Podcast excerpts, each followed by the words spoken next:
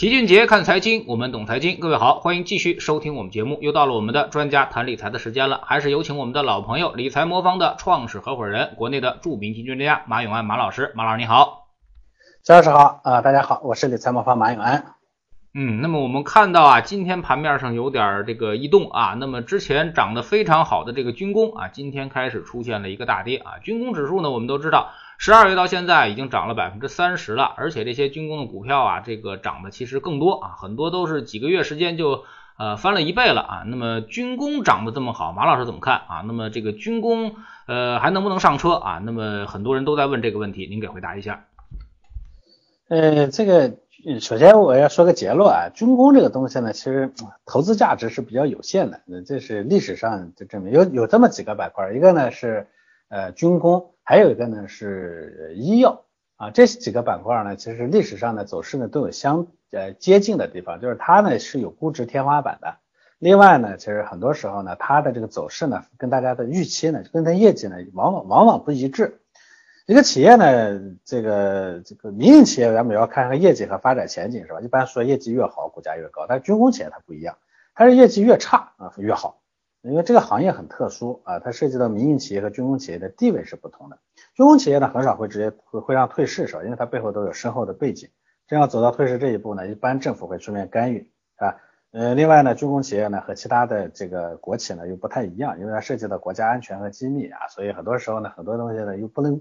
不能披露，说不能退市，反正各种各样的理由吧。你比如说中航沈飞是吧？原来叫中航黑豹，后来变 ST，差点退市，结果把那个沈飞呢这个制造厂装装进来，就又活过来了。所以呢，军工股呢是大家炒的是想象力，炒的是那种壳的想象力啊，这和一般的投资呢是不太一样的。第二呢，它呢是没有定价权的。其实说实话，大部分的这个军工企业只有一个客户。啊，这涉及到它的产品的独特性。他说这个客户就是国家，只有一个客户的企业是没有定价权的。这这这如果你买一个，你做你投一个企业，说这个企业只有一个客户，一般你就特别担心，是吧？我记得前一段时间那个那个咱们那个呃这个这个这个这个芯片的那个啊做人工智能芯片的那家企业呢要上市的时候，当时呢这个证监会三番五次的问说，为什么你主要的客户只有华为一家，对不对？这事儿呢成为。呃，阻碍它上市前面的一个很大的障碍。但是是说实话，这个军工企业基本上都是国家，那没有没有没有定价权，你在这个过程中，所以军品它的这个定价其实利润率呢是固定的，没有成长性啊。这首先它利润率没有成长性，另外呢，这玩意儿的需求量呢，它也不是说，哎，你今儿用要一今儿要一点名突然就爆发式的增长，这种也很很有很难，所以这就导致它的业绩呢，其实想象力呢是比较有限的，所以呢。军工企业呢，从业绩的角度来说，它本身呢，其实就就它就有天花板，有估值天花板。一到那个估值天花板，它就会往回来折。那呃，二零一九年呢，中国是这最高的十家军工企业里头，只有三家军工企业的净利率啊，净利润率达到百分之十以上，其他都在百分之五以下。所以可以看到，哎，我们似乎觉得这个二零一九年呢是动荡不安，各种采购量呢大幅度的增加，似乎呢应该增加才对。但其实你看，它是固定的，是吧？所以。军工无牛股啊，军工好的时候一般是国际环境不太好，股市整体受影响的时候啊，所以它的走势呢反而与整个市场的这个走势呢是背着的啊，所以它呃，但是市场整体不好，军工又很难呃这个独善其身，对吧？所以军工股上涨的时候一般是要么战乱，要么国际形势不好，那那个股市肯定是不太好嘛。所以我说实话，一直不太建议大家投资军工，因为是包括说，我其实一直也不太建议大家投这个。呃，医药，当然我也不太建议大家直接去投啊，农业、农业啊，这这这整个板块，原因其实都是一样的，这些行业它的不确定性和它的投资逻辑，跟你想象中的大家呃习惯的，因为很多个人投资都是粗糙的投资是吧？理解都不太深刻，按照常识在进行常规在进行投资，而这些呢，恰恰它的投资逻辑跟你想象中的常识规的投资逻辑是不一样的，所以我不太建议大家去碰这样的一些品种啊。嗯，之前我们也跟大家说过啊，那么已经旗帜鲜明的跟大家说过啊，那么军工和这个光伏啊，我们都是不看好的啊。那么包括新能源，短期涨的也是过高啊。之前老七看过一份统计啊，说从这个行业来划分的话啊，那么 A 股市场上坑散户坑的最多的是哪个行业啊？排名第一的就是军工啊。那么这个大部分人买到军工里面，其实都是会赔钱，而且它是赔的是最多，而且赔的概率也是最高的啊。那么所以说老百姓啊，你就买点你自己能够看得懂的东西啊，别买这个军工这些行业啊。那么今天这种市场的下跌啊，那么马老师您觉得它是不是一个开始转势的这么一个标志呢？呃，我觉得今年的市场呢可能会是呃涨涨跌跌转势分分分分化严重的这个过程中呢，呃。总体这一年，我估计都会都会在这样的过程中完成。我记得我去年年底呢总结今年的时候的时候呢，我说无论从市场的角度还是政策的角度，我们会看到的就是摇摆，摇摆。什么叫摇摆？货币政策会摇摆啊，经济复苏会摇摆啊，内外环境会摇摆啊，国家的这个定力也会摇摆啊，那导致上市的这个企业呢也会摇摆啊，在涨和跌之间摇摆，在这个分化与合并之间的摇摆，这是我对今年这个最大的呃判断。那么。这两天的这个是涨跌啊，其实显然就会受到这个其中的一个摇摆的影响，因为前两天这个呃社融的这个增速呢，呃超预期下滑了，M 一的增速呢结束了五个月的回升啊，这回落了一点四个百分点到百分之八点六，这个呢其实本质上昨天呢央行公开市场内回购操作的维持了地量，也就是二十亿元这样一个最低的水平，这个呢都让很多人又担心了这个货币政策呢又变了，我也坦白的讲，既然叫摇摆。呃，就是说，嗯，会有人有动机去做这个，嗯，这个这个说要要比较宽的时候就会去收紧的这个事情。但是我既然叫摇摆，意思它不可能改真正的改变，它中中间是有人想做，做一段时间呢，被市场砰它打打一下脸以后，又不得不回来，这就是叫摇摆。所以，呃，这一次的这个货币政策的摇摆呢，其实也在我前面的预期之中。但是我觉得，我为什么说判断呢？不可能真正的会收紧呢？我觉得。央行嘛，总归是就只要看到点苗头就想收。最近呢，他担心经济过热，所以呢，担心释放出的流动性呢会流到房地产啊，会进入股市炒小炒小股、炒差股，对吧？啊，这个之前呢是从加杠杆到稳杠杆，并没有这这对吧？这说的目标呢，基本上都说的很很清楚。但一一想到这个，反正找一些理由啊，经济的复苏呢还不错，数据都表现都不错的情况，他就本能的想收一收。我一直跟大家说。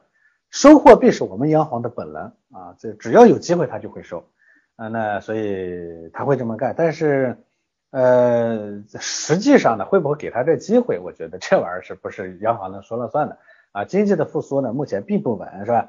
外部的环境呢，人家还在拼命的放水，大家都看到了啊，这个美国呢最近可能会继继续加大放水的力度。这种情况下呢，我们没有收的空间。啊，所以呢，市场呢可能人家央行一收，这市场就会往下飘一飘。哎，看到市值央行呢被打脸了，又回过头来不收了，那接着市场呢接着往上涨。我觉得这是一个，当然央行在这事情上本身呢虽然收也还比较谨慎。呃，我们可以看看这周五的 MLF 的这个信号和央行的态度。我觉得现在马上到春节了，因为有很大的流动性需求，央行完全有可能通过什么 PSL、MLF 啊、SLF 等等工具进行对冲。而且很可能会继续延续对中小企业的优惠措施。大家最近的疫情又反弹了，是吧？所以我觉得应该是现在是强化宽松预期，而不是收紧信用。只要因为收紧这个，属于央行的本能的收紧呢，导致个市场的受冲击下滑的时候，对我们来说可能都是都是蛮好的机会。嗯，昨天我们也关注到了这个 M 一下滑的这么一个事儿啊。那么在整个二零二零年啊，那么就出现过一次 M 一短暂下滑啊，那么是出现在这个六月份啊，那么呃六月份之后呢，反而到七月份之后，然后又开始上涨啊。那么根据这个结构来看呢，其实我们看到 M 一下滑有可能是这个啊这个。呃，企业啊，企业在这个存款啊降低所导致的啊，那么我们所以说要多观察一个月，看看下个月到底是怎么样啊。但是从社融来看，确实是连续两个月下滑啊，那么可能就是信用拐点已经到了。我们有个比喻啊，说这个央行现在可能是呃把这个踩油门的脚啊，现在抬起来了啊，已经带到刹车上了，但是现在呢，可能还没有往下。踩啊，因为整体来说，社融还是在一个高速增长的这么一个状态之下啊。那么马老师怎么看啊？那么这种这种货币政策之下的对于市场的一些影响？张师，你这个呃踩油门和踩刹车这个判断，这个这个比喻呢很有意思。但是我认为啊，咱们的央行呢从来都是两只脚踩在刹车上，偶尔会把一只脚呢放到油门上而已。这是我对咱们央行的判断。对历史上呢，因为央行为了收货币。不顾经济复苏的情况或者经济的需求呢，放收货币这件事情呢发生过很多次，啊，从一个中立的经济学者的角度来说呢，我们能很清晰的看到，他其实历史上每次只要有点机会，他都想收，而呃这个这个这，所以导致呢，其实一三年的六月份呢，曾经出现过信用信用的，当时出现过信用的这个比较危险的情况，对吧？整体上呢，我们的整个呃呃实体经济呢，其实这么多年也说是放水放水啊，放水呢都放给了那些。啊，大的这个这个这个机构是吧？这中小企业呢，实际的承载着这个啊大量的就业的中小机构的这么多年，我也没见过哪个中小机构说，哎呀，真终于融融资不来了。我没见过哪个中小企业这么说过。当然，央行也可以说说，我那跟我有啥关系是吧？这是因为这个信贷的这个流动性不畅是吧？这个机制不畅。但是大家要理解说，前端的。总体的这个水量不足的情况下，那那你说你水量够了，是因为流向不对，所以呢，你说那个那些人被被被被渴死不是你的错，问题是呢，你这个呃大家都在都底下都要渴死了，你上面你说那我不管，我反正上面还得把它收紧。至于说就是你们不渴死这个问题，你留给这个呃信贷机制，留给这个市场的机制去解决，这显然是这显然是是显然是逻辑上的错误，对吧？所以我一直认为，我们的央行两只脚一直在刹车上放着，偶尔会把一只脚放到啊油门上去而已。那现在呢？所以这就代代表了说，我认为这个脚呢，它不是不想往下踩，它一直想踩，但是能不能现实能不能让它踩，这是另一层的问题。所以陈老师说再观察，我觉得确实需要再观察啊，比如说下月甚至下月下下月呢还会需要再观察。但是如果真的是央行把那只脚呢抬起来，只要抬起来，开始往这个刹车上再放，那就两只脚又放在这边了，那么我们经济的复苏可能就会受到冲击。但它就是摇摆，所谓摇摆就是我认为它踩不下去，即使踩下去，它很快会被打回来啊。嗯，但是我们现在也看到了一个事儿啊，就是说你甭管他的态度怎么样啊，甭管他说要干什么，但是从实际情况啊，我们看到水位啊，那么这个十年期国债收益率的这个水位其实是在下降的。其实说现在货币并不紧张啊，甚至还有所往回这个这个宽松的一个状态啊。那么您怎么看这个现实？这个里头啊，我觉得它要涉及到一个中国的资本传导的一个生态的问题。确实，咱们首先要说说中国的资本传导的这个呃生态呢是非常不畅的，因为咱们有庞大的国有银行在这个中间堵着，所以呢，呃，实际上的这个资金呢，最后的流动呢，因为资金最后的分配的过程是非市场化的，这就导致了流动不畅啊，所以我们所看到的这个资金的价格与实际上，就比如说我们的这个这个这个这个这个这个国债利率啊等等，与实际上企业真正能拿到的东西之间呢，存在着非常大的差别。啊，你可以认为说国债的这个呢，与那些能拿到企钱的企业啊，这个相对相对是关联的。就是说这个，比如说我是个国企啊，我是个央企，我要贷款的话，那没错，最近呢是利率在这下滑，我的这我很宽松，但是它不代表呢说我们其他的企业呢是宽松的。我觉得这是一个基本基本的一个一个一个一个形态，这就导致了我们简单的就想看着说人家那些企业呢不缺钱。然后呢，那个信贷呃，这个国债利率在下滑，我就应该怎么样怎么样？这种呢，往往就会导致下面的大量的企业呢会被作为作为什么？作为虽然这些企业是基层，这些企业呢是承载着大量的这个劳呃就业的这个基层，但是这些企业呢，恰恰在我们的货币政策的关注点之外，我觉得这是关键性的问题。而我们的经济复苏，我们的我们的经济复苏呢，显然不能光靠央企来撑的。历史上证明，只要这些中小企业的生存难不容易，那么央企呢光撑着也没有用，央企只能保经济的底，它不能带动经济的顶啊，带动经济顶的还是这些不在央行关注范围之外的这些企业。所以我从我自己现在做的微观的调查来看，我觉得这些企业仍然缺钱，这市场这是这这些企业一点都钱不多啊。如果央行在这个时候呢再进一步的收信用和收啊货币的话，我觉得对这些企业的杀伤是非常大的。他们是在苦苦的熬过了疫情之后，如果再在货币政策上乱动，到时候会导致这些企业呢，啊，熬过了寒冬，死在了春天。那么中国经济的复苏一定会受影响。那么我们允许中国经济的复苏受影响吗？我觉得显然不会。这也是我有底气认为央行不会紧不能仅仅盯着那个数据。中国的货币政策很多时候都是这样。以前呢，我们那个做货币政策的时候，经常盯着 CPI。啊，说那个通胀呢涨了，我们就要央货币政策就要怎么动？事实上也是这样的。后来我们发现中国的 CPI 呢，它跟这个实际的货币政策所需要那个核心 CPI 之间的差异非常大，对不对？因为我们里头有猪肉，而猪呢，猪肉的供应呢，它跟货币政策无关，所以我们后来改进了，对不对？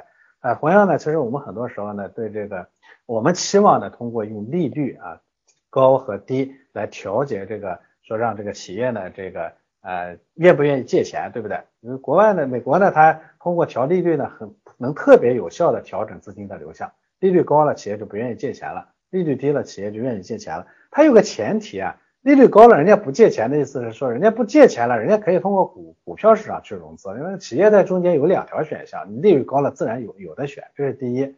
第二呢，人家很多都是民营企业，民营企业它当然得算账。中国呢，借钱的主体是国企，这是第一。第二呢，你就算是个民企，你就算把利率给提高了，他也没有第二个路可选呀，他要钱，他还只能通过通过这个通过这个呃这个这个这个这个这个呃借款呀，贷款呀。这种情况下呢，你就片面的提高了利率呢，真正那些这个国企又不在乎你的利率，对吧？只要能借到钱，他拼命的借。民企呢是在乎，但也没得选呀，在乎他又怎么样呢？他只能割肉啊，对不对？你多要了我就给你呗，但是他也影响不了他的利。所以很多时候啊，我们中国的货币政策所面对的环境是不一样的。但是我们的经济管理部门它是非常清醒的。这种情况下，经济管经济受到了影响，货币政策就必须得进行调整，因为毕竟毕竟。货币政策最终是要服务经济运行的，它不是独立的，说我非得要自己造一个，我就是为玩货币而存在的，那显然不对，对不对？咱们的央行是为支撑经济运行而存在的，所以呢，我这也是我有底气，我认为呢，所有的这些数据最终都，只要我们的经济复苏没有彻底的呃复苏起来啊，我们的这个中小企业的融资难没有真正得到解决，我们真正的想把这个货币上收紧。就没有希望的原因啊，所以我认为央行没有太多的操作空间。我也始终认为我们的货币短期的宽收紧，它都是摇摆的原因。嗯，那么我们还前两天看到一条新闻啊，说这个两会之后啊，A 股可能会全面推行这个注册制啊。那么很多人都说这个 A 股注册制之后，很可能会出现美股那样的长牛慢牛啊，而不是之前的这种疯牛了啊。马老师，您对这种观点怎么看呢？呃，我觉得这个里头呢有两层逻辑，就首先会不会形成牛，第二呢它是个什么样的牛？要形成呃牛市啊，就或者说呃形成形成牛市呢，它有两个条件啊，第一呢就是得有好的足够多的好的公司上来，第二呢得坏的公司呢得把它踢下去，只要这两个条件具备呢，一个市场就会形成牛市，因为它供应不错嘛，对不对？呃，但是它要不要形成一个持续的稳定的牛市呢？这是受第三个因素影响的，就是资金的流入。你得有持续的稳定的资金流入，才能把好的东西呢持续的卖出好的价格。所以我觉得，呃，综合起来看，所以你前面说的这个说会不会形成这个长牛慢牛呢？要有三个条件。第一呢，就是注册制推出之后，呃，能让那些真正的代表未来的好企业上来。我们以前的这个嗯备案制审批制下呢，最大的问题就是上来的都是已经你的看得见的好企业。股市它不看今天好不好，它看明天好不好，对不对？而我们原来那个机制下呢，代表明天那些好企业，今天看上去没那么好的企业，它就上不去啊，所以我们的成长性缺乏。那么这是这是注册制能解决的问题。但是显然，如果说了三个条件具备才能有一个长牛的，所以光注册制是不行的。但是我们也知道说，我们有第二套呃第二个改革呢，是在做那个退市制度的改革，对不对？让这个差的企业呢把它退出去啊，这个呢其实我们有那个实施草案也都出来了，对吧？就在。征求意见，那很快呢，这个政策也会出，那意味着说像个过滤啊，像个筛子一样，我就有这个筛子了，好的能留着，坏的我可以把它剔掉。那同时呢，第三点呢，就是我们的这个呃稳定的资金流入。那美国的长牛和慢牛呢，它的来源其实本质上是因为它的这个养老制度的改革。啊，诺贝尔经济学奖这个获得者罗伯特希勒呢，在他的著作有本很有名的书叫《非理性繁荣》里说，是。四零幺 K 计划推动了美股牛市的一形成。那四零幺 K 计划呢，其实就是美国的一个个人养老账户的一个管理计划。他是说呢，哎，每个人呢把工资的一部分啊摘出来，然后有一个个人名下的账户啊，这个账户呢，这个退休了以后呢，可以返回来，可以作为你的这个养老支出。哎，你感觉好像跟中国差不多，对不对？但是呢，美国的这个四零幺 K 计划里头的每一个账户，那个账户的实际的管理人是就嗯。就管得好了，好处归你；管得差了，坏处也归你。它是实际上分开的。中国的那个呢，是每个人有个名义账户，但是这笔钱呢，最后呢拢起来都归社保理事会统一来管啊，你自己没权利去进行管理。那社保管得好，大家都分得多；社保管得不好，大家都分不好。这是我们的一个机制的问题。所以这就使得这个每个人呢有了把自己的账户管好的动力，对不对？那么要管好怎么管呢？哎，当然你要聘请一些投资顾问机构，把这个自把它把它把它管好吧，让它更多的挣到更多的钱。所以呢，这里头的很多钱呢就自然的进入了啊资本市场，这是第二点。第三点呢是，它还里头呢有一些避税措施，就是你把钱放在这个里头呢，你可以延迟付付避税，延迟缴税啊，你先不用缴税了。哎，你要是早提前把这钱拿出来的话，要付很重的税，这相当于半强制性的让大家把钱持续的往股市里头送。因为这几个机制的存在呢，所以呢，它就推动了，它就给股市提供了源源不断的资金，这是美股呢其实能长牛的一个非常重要的方面。这一点上，我们现在中国也在改，我知道的是，应该也会很快有中国的相应的四零幺 K 计划类似的这种机制进来。只要这种机制进来，我觉得呢，呃，三个条件基本上都齐备了，所以我们的市场呢就具有了长牛的啊基础啊。那么这种长牛或者是机构化的投资呢？那么会不会这个影响市场的一个投资行为或者投资结构呢？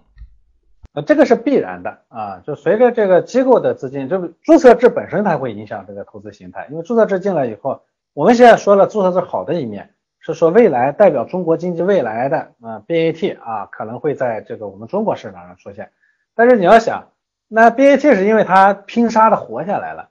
同时，在美国上市的那些 BAT 类似的机构呢，有大量的都死亡，那些你看不见而已。所以呢，注册制呢一边呢是过滤好，把好的放进来了。当然了，它和并行的也把不好的放进来了。那有人会说，那你把好的放进来不就行了吗？那之所以要有高成长性，意思是你不知道它未来会不会好啊。如果你知道它未来好，那就跟我们以前的这个审批制一样了。我们审批制是貌似以为自己知道未来什么好，哎，觉得当下好的未来会好。哎，结果最后就导致我们真正好的东西被过滤出去了，对吧？所以啊，这个啊，这是这个，在这个过程中说呢，它就会让我们的个人投资者会越来越难啊，因为确实好一个好的后面可能带进了六个七个不好的，对不对？那你不好的你怎么办呢？你如果按照原来的模式的话，你可能就会踩到坑里头了，因为你你你无从去分辨这个不好嘛。所以首先它会带动这个个人投资者的退出，机构投资者的增强。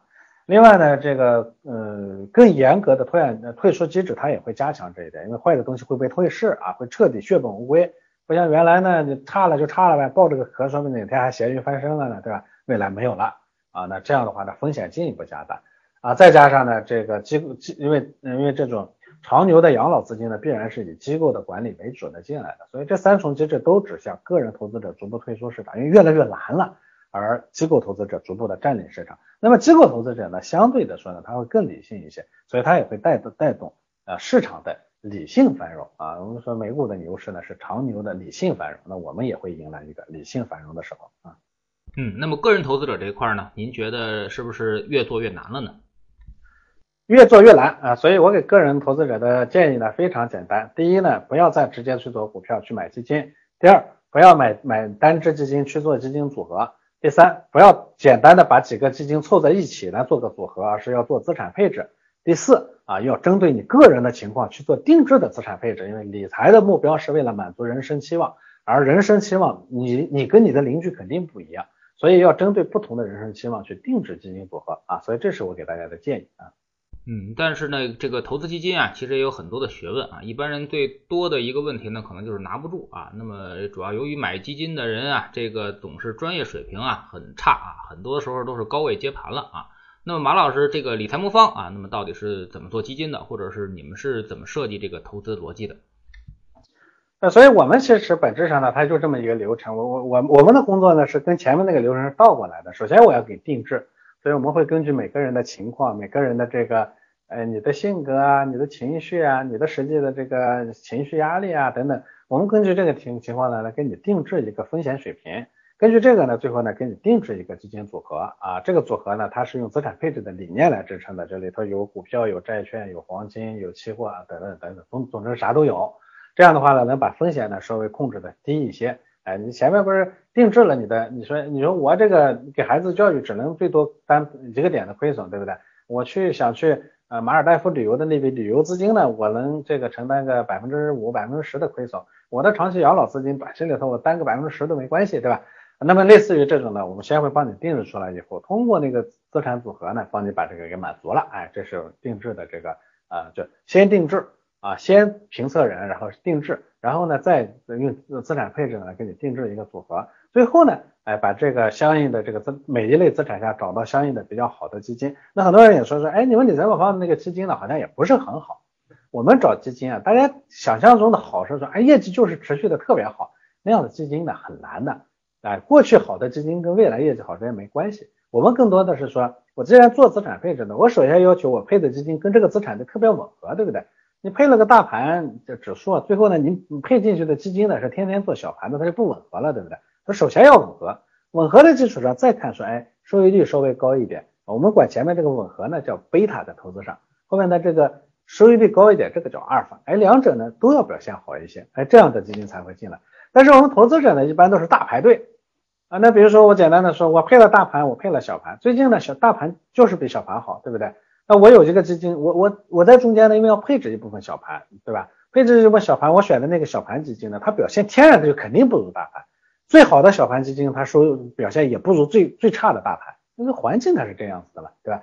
所以这种情况下呢，投资者看你这个基金选的不好，其实不是不好啊，是我们那个位置需要这样的一个基金存在而已。换句话说，我说了做组合就相当于做做球队。